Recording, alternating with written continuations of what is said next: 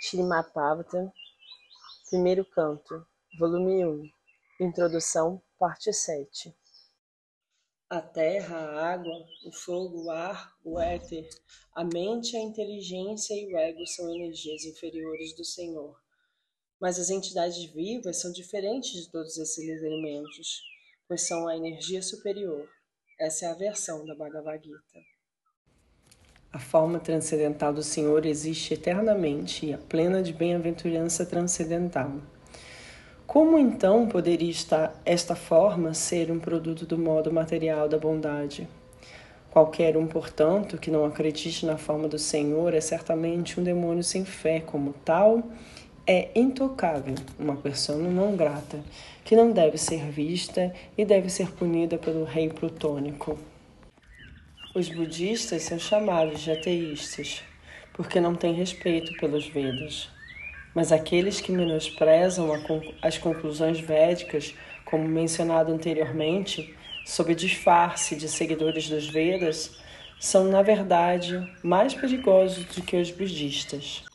Shri Vyasadeva bondosamente compilou o conhecimento védico em seu Vedanta Sutra, mas se ouvimos o comentário da escola Mayavada, que é representada pelo Sampradaya de Shankara, certamente seremos desencaminhados na senda da realização espiritual.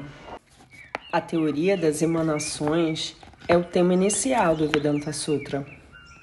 Todas essas manifestações cósmicas são emanações da absoluta personalidade de Deus através de suas diferentes energias inconcebíveis. O exemplo da pedra de toque é implicável à teoria da emanação. A pedra de toque pode converter uma quantidade ilimitada de ferro em ouro, e mesmo assim a pedra de toque permanece tal como é. De forma similar, o Senhor Supremo pode produzir todos os mundos manifestados através de sua energia inconcebível, e não obstante, ele é pleno e imutável. Ele é purna, completo. E apesar de um número ilimitado de purnas emanarem dele, ele ainda é purna. A teoria da ilusão da escola Mayavada é advogada com base no argumento de que a teoria da emanação provocará uma transformação da verdade absoluta. Se fosse assim, Vyasadeva estaria errado. Para evitar isso, eles habilmente inventaram a teoria da ilusão. Porém, o mundo ou a criação cósmica não é falso, como afirma a escola Mayavada. Simplesmente não tem existência permanente. Uma coisa impermanente não pode ser chamada de totalmente falsa. Porém, a concepção de que o corpo material é o eu é certamente errada. O Pranava Om ou Omkara nos Vedas é o hino primordial. Esse som transcendental é idêntico à forma do Senhor. Todos os hinos védicos se baseiam nesse Pranava Omkara Tatvamasi é apenas um termo integrante nos textos védicos, de modo que essa expressão não pode ser o hino primordial dos Vedas. Shiripada Chankaracharya dá mais ênfase ao termo integrante Tatvamasi do que ao princípio Omkara primordial. O Senhor falou assim sobre Vedanta Sutra, refutou todas as teorias da escola Mayavada. O Bhattacharya tentou defender a si mesmo e a sua escola Mayavada com malabarismo de lógica e gramática, mas o Senhor o derrotou com seus argumentos vigorosos. Ele afirmou que todos nós estamos relacionados com a personalidade de Deus eternamente e que o serviço devocional é a nossa função eterna no intercâmbio do nosso relacionamento. O resultado de tal intercâmbio é atingir prema, o amor a Deus.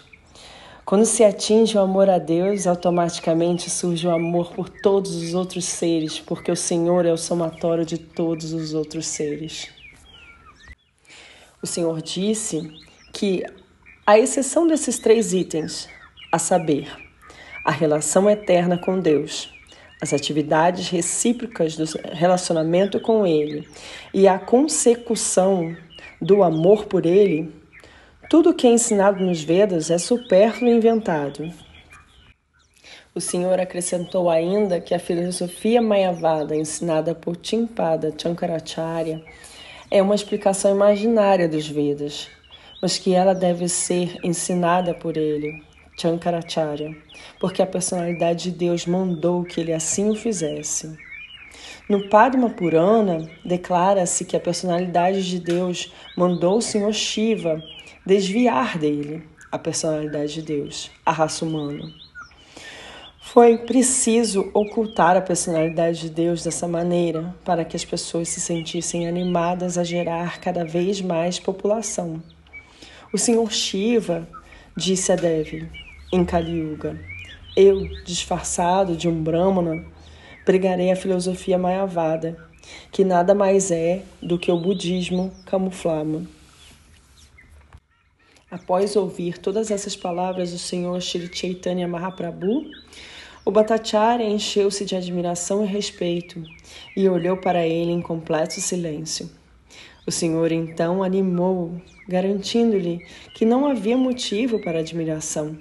Eu digo que o serviço devocional é a personalidade de Deus, é a meta máxima da vida humana. Ele então citou um sloka do Bhagavata e lhe garantiu que, mesmo as almas liberadas, que são absolutas no espírito e na compreensão espiritual, também aceitam o serviço devocional ao Senhor. Hari, pois a personalidade de Deus possui qualidades transcendentais tão formidáveis que atrai o coração da alma liberada também. Então Bhattacharya desejou ouvir a explicação do Sloka de Atmarama do Bhagavatam. Primeiramente, o Senhor pediu que o Bhattacharya o explicasse e depois disso ele o explicaria. O Bhattacharya explicou o sloka de forma erudita, dando ênfase especial à lógica. Ele explicou o sloka de nove maneiras diferentes, baseando-se principalmente na lógica, porque ele era o mais renomado erudito em lógica da época. Após ouvir o Bhattacharya, o Senhor agradeceu-lhe pela apresentação erudita do Shloka. Então, a pedido do Bhattacharya, o Senhor explicou o Shloka de 74 maneiras diferentes, sem tocar nas nove explicações dadas pelo Bhattacharya. Assim, após ouvir a explicação do Shloka Atmarama por parte do Senhor, o Bhattacharya ficou convencido de que tal apresentação erudita era impossível para uma criatura da Terra. Antes disso, Shri Gopinathacharya havia tentado convencê-lo da divindade do Senhor, mas naquela ocasião ele não conseguiu aceitar como tal.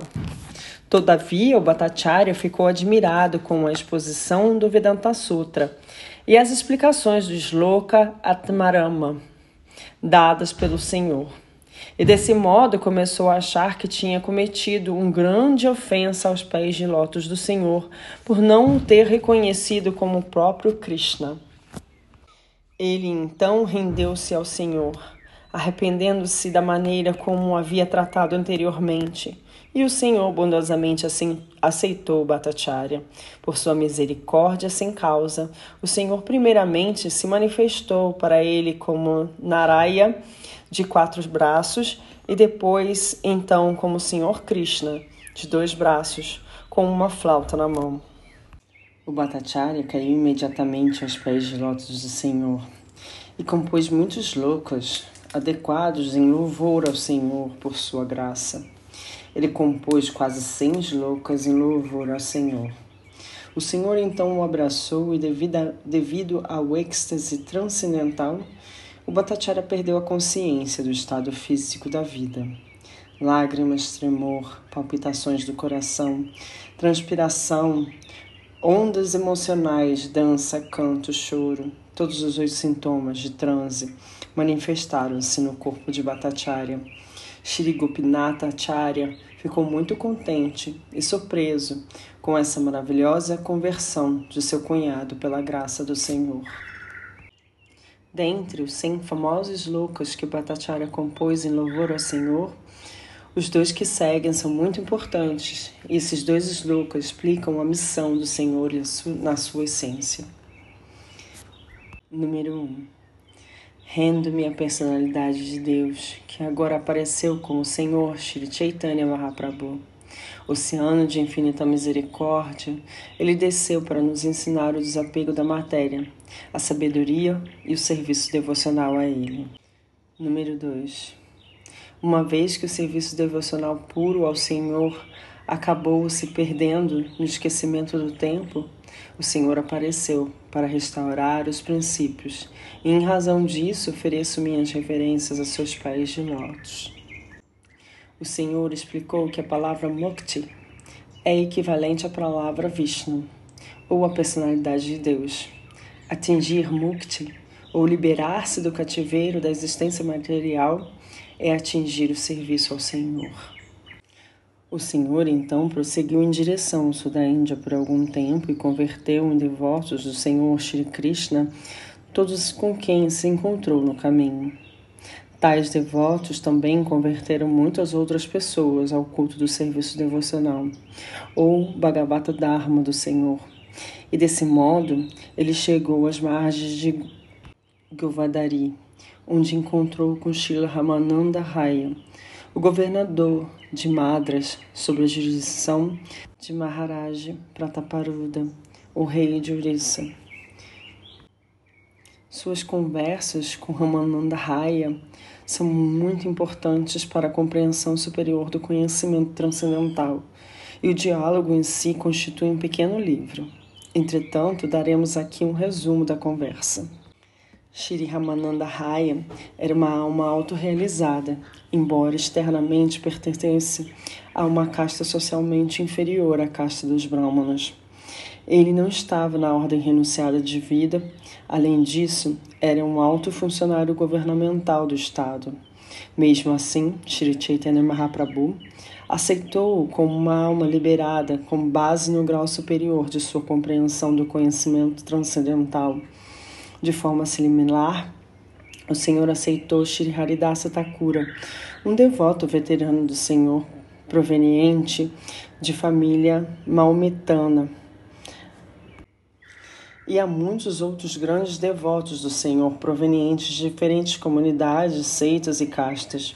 O único critério do Senhor era o padrão de serviço devocional da pessoa em particular. Ele não se interessava pela aparência externa de um homem. Seu único interesse era a alma interior e suas atividades.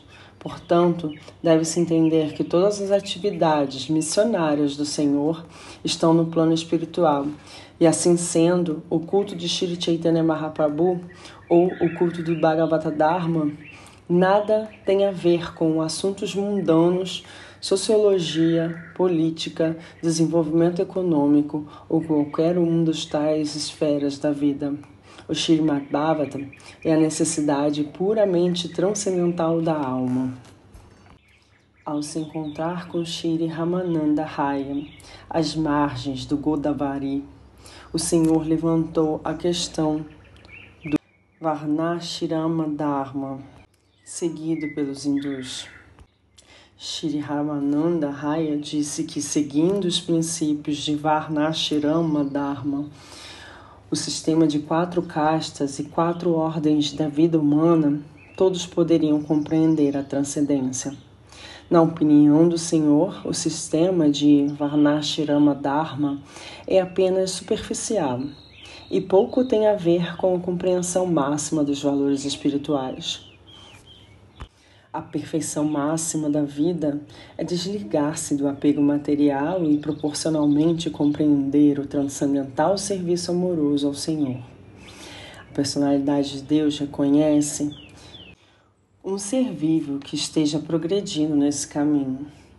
O serviço devocional é, portanto, a culminação do cultivo de todo o conhecimento quando Shri Krishna, a suprema personalidade de Deus, apareceu para a liberação de todas as almas caídas, Ele recomendou a salvação de todas as entidades vivas, como se segue. A suprema e absoluta personalidade de Deus, de quem emana todas as entidades vivas, tem que ser adorado através de todas as suas respectivas ocupações, porque tudo que vemos também é expansão de sua energia. Assim funciona a perfeição verdadeira, que é aprovada por todos os acharyas fidedignos do passado e do presente. O sistema de Varnashram baseia-se mais ou menos em princípios morais e éticos. Há pouquíssima compreensão da transcendência em tal posição, e o Senhor Shri Chaitanya Mahaprabhu rejeitou, considerando-o superficial e pediu que Ramananda Raya se aprofundasse mais no assunto.